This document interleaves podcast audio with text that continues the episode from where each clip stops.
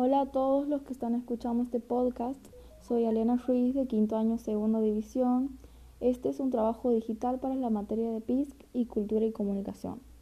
Hoy voy a hablar sobre la educación emocional. Primero que nada, ¿qué son las emociones? Bueno, la emoción es ese motor que todos llevamos dentro, una energía codificada en ciertos circuitos neuronales localizados en zonas profundas de nuestro cerebro en el sistema límbico, que nos mueve y nos empuja a vivir a querer estar vivos en interacción constante con el mundo y con nosotros mismos. Circuitos que, mientras estamos despiertos, se encuentran siempre activos, en alerta, y nos ayudan a distinguir estímulos importantes para nuestra supervivencia.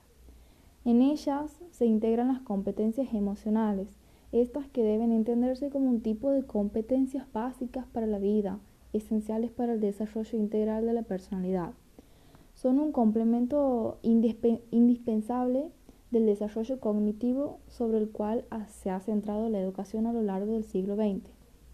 La educación emocional se propone optimizar el desarrollo humano, es decir, que el desarrollo integral de la persona, tanto físico, intelectual, moral, social, emocional, etc., se divide en uno que es la conciencia emocional, que con, este consiste en reconocer las emociones propias y de las demás personas. Después está la regulación emocional, que es la que implica responder adecuadamente a las emociones experimentadas.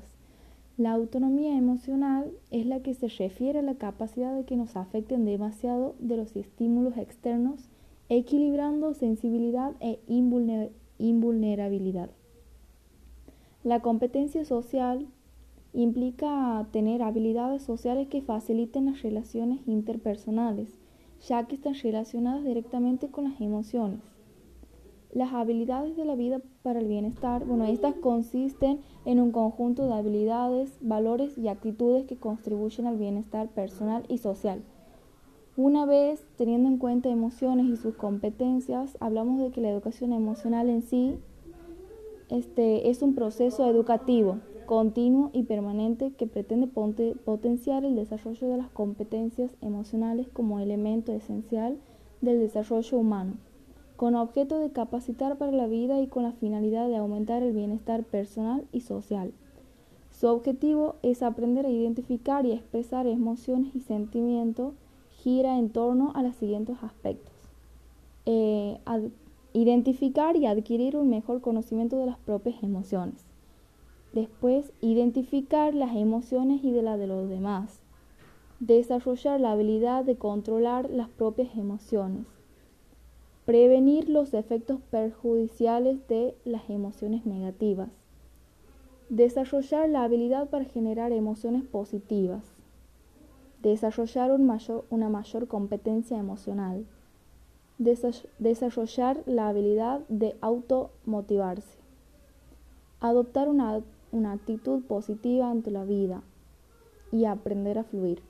De estos objetivos generales se pueden derivar otros objetivos más específicos en función del contexto de intervención.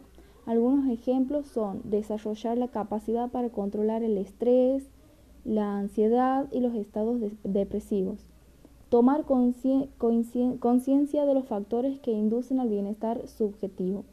Potenciar la capacidad para ser feliz, desarrollar el sentido del humor, desarrollar la capacidad para diferir recompensas inmediatas en favor de otras de mayor nivel pero a largo plazo, desarrollar la tolerancia a la frustración.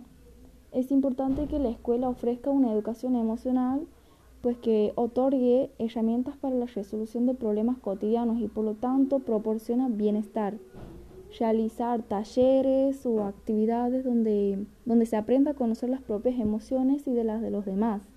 Va a favorecer desarrollar competencias emocionales, conciencia emocional, regulación emocional, autogestión, inteligencia interpersonal, habilidades de vida y bienestar.